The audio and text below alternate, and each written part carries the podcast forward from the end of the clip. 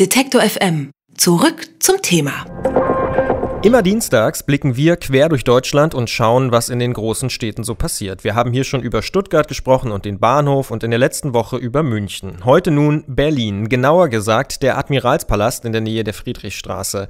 Der Admiralspalast hat schon so einige Turbulenzen mitmachen müssen, zwei Weltkriege, Sozialismus, Kommunismus und die Wiedervereinigung. Nachdem das Haus 1997 geschlossen wurde, hat Falk Walter es dann 2006 wiederbelebt und prunkvoll sanieren lassen. Nun hat seine Produktionsfirma bekannt gegeben, gegeben, dass sie Insolvenz anmelden musste.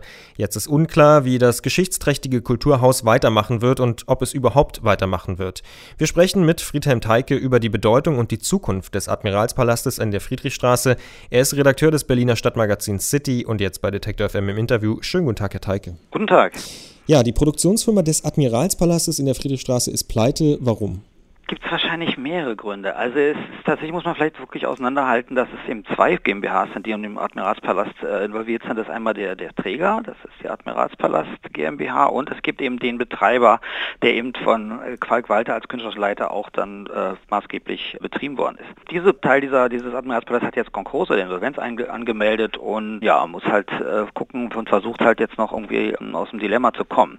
Das Dilemma hat viele Ursachen. Es hat natürlich damit dazu, dass das erstmal dieser Umbau sehr teuer war. Damals 2005 von dem ehemaligen Metropoltheater, was ja dann lange leer stand, wieder zum Admiralpalast wieder erweckt worden ist und hat sozusagen, wurde natürlich über Kredite größtenteils finanziert. Das heißt, die hatten irgendwie eine Tilgung und Zinsen, äh, die von 1,7 Millionen im Jahr zu, zu leisten und das hat das Haus dann entsprechend nicht abgeworfen. Das ist auch der Hintergrund, warum jetzt diese Streitereien sind zwischen den Gesellschaftern auch, da, weil die halt teilweise meinen, dass man da noch mehr rausholen könnte, indem man halt stärkere Vermietungen macht, vielleicht Teile des, des, des Admiralspalasts auch zu Büros äh, umwandelt und dann vermietet.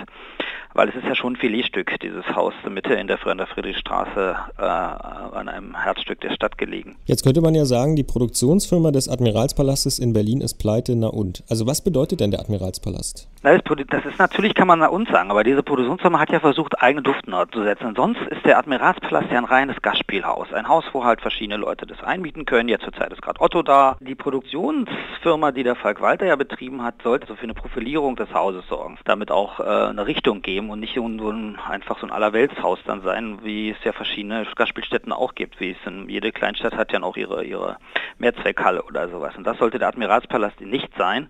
Und dafür war eben die Produktionsfirma das Aushängeschild. Die hatten ja auch einige eigene Produktionen ge gestemmt, die aber dann teilweise eben ja manchmal vielleicht auch eher vor ihrer Zeit voraus waren oder wie auch immer. Also ganz ähm, Sie sprechen äh, die Producers Flop, an wahrscheinlich. Die Producer das genau, das war halt, äh, wo sie mal wirklich versucht haben, da auch dem Musical-Genre eine andere Note zu setzen. Man muss vielleicht dazu sagen, das ist ein Hitler-Musical. Äh, es ist eine Hitler-Parodie, ja. es ist, ist, äh, von Mel Brooks geschrieben, gibt es auch zwei Verfilmungen, äh, Springtime for Hitler und eben The Producers ist die letzte Verfilmung gewesen. Das ist schon äh, sehr, sehr äh, witziges Musical, aber eigentlich ähm, dadurch, dass es sehr satirisch aufgebaut ist, eben vielleicht für das typische Musical-Publikum jetzt vielleicht dann doch zu harte Kost ist. Jetzt muss man halt sehen, wie es weitergeht. Also das Haus hat ja schon eine Wechsel wechselhafte Geschichte.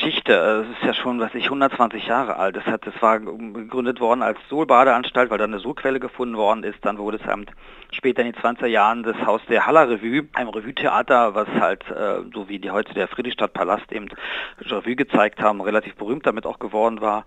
Und dann zu DDR-Zeiten eben dann zum Metropoltheater wurde, was eben auch eine äh, starke Vergnügungsausrichtung hat. Es war auch ein Musical-Theater, es hatte auch äh, ähm, ja, Revuen teilweise gemacht und ähm, wurde dann nach der Wende aber ja, relativ schnell ging es den Bach runter. Dann blieb sie was halt einige Jahre leer und dann hat es, wie gesagt, der Falk Walter mit Kollegen wieder reanimiert. Ja, wenn man sich das so von außen anschaut in Berlin, so die Kulturszene, dann hat man schon den Eindruck gehabt in den letzten Jahren, dass der Admiralspalast immer wichtiger geworden ist. Also wenn man sich mal anschaut, Radio 1 hat da sein Berlin-Studio drin, es waren immer wieder sehr, sehr beachtenswerte Konzerte, The Producers haben Sie auch schon angesprochen. Mhm. Welche Rolle spielt denn in Zukunft der Admiralspalast? Ist das ein starker Rückschlag jetzt? Dass, äh das wird man sehen sehen. Also, als Admiralsplatz bleibt er natürlich bestehen, weil wie gesagt, der ist ja auch, das ist ja schon, hat sich ja schon mehr oder weniger die gehalten äh, mit Gastspielen auch. Es gab halt verschiedene Gastspiele, die von anderen Veranstaltern dort im Haus dort äh, abgehalten worden sind. Das wird auch weiter in der Stadt der Fall sein. Es ist jetzt nicht so, dass das Haus jetzt sofort zugemacht und es passiert nichts mehr. Es gibt ja auch im Rahmen dieser, dieses Vertrags mit dem Senat gibt es auch eine Festlegung, dass es eben kulturelle Nutzung hat. Das heißt, Sie können das nicht das Haus zumachen und daraus irgendwie ein Hotel oder ein Bürogebäude oder ein Kongresszentrum machen,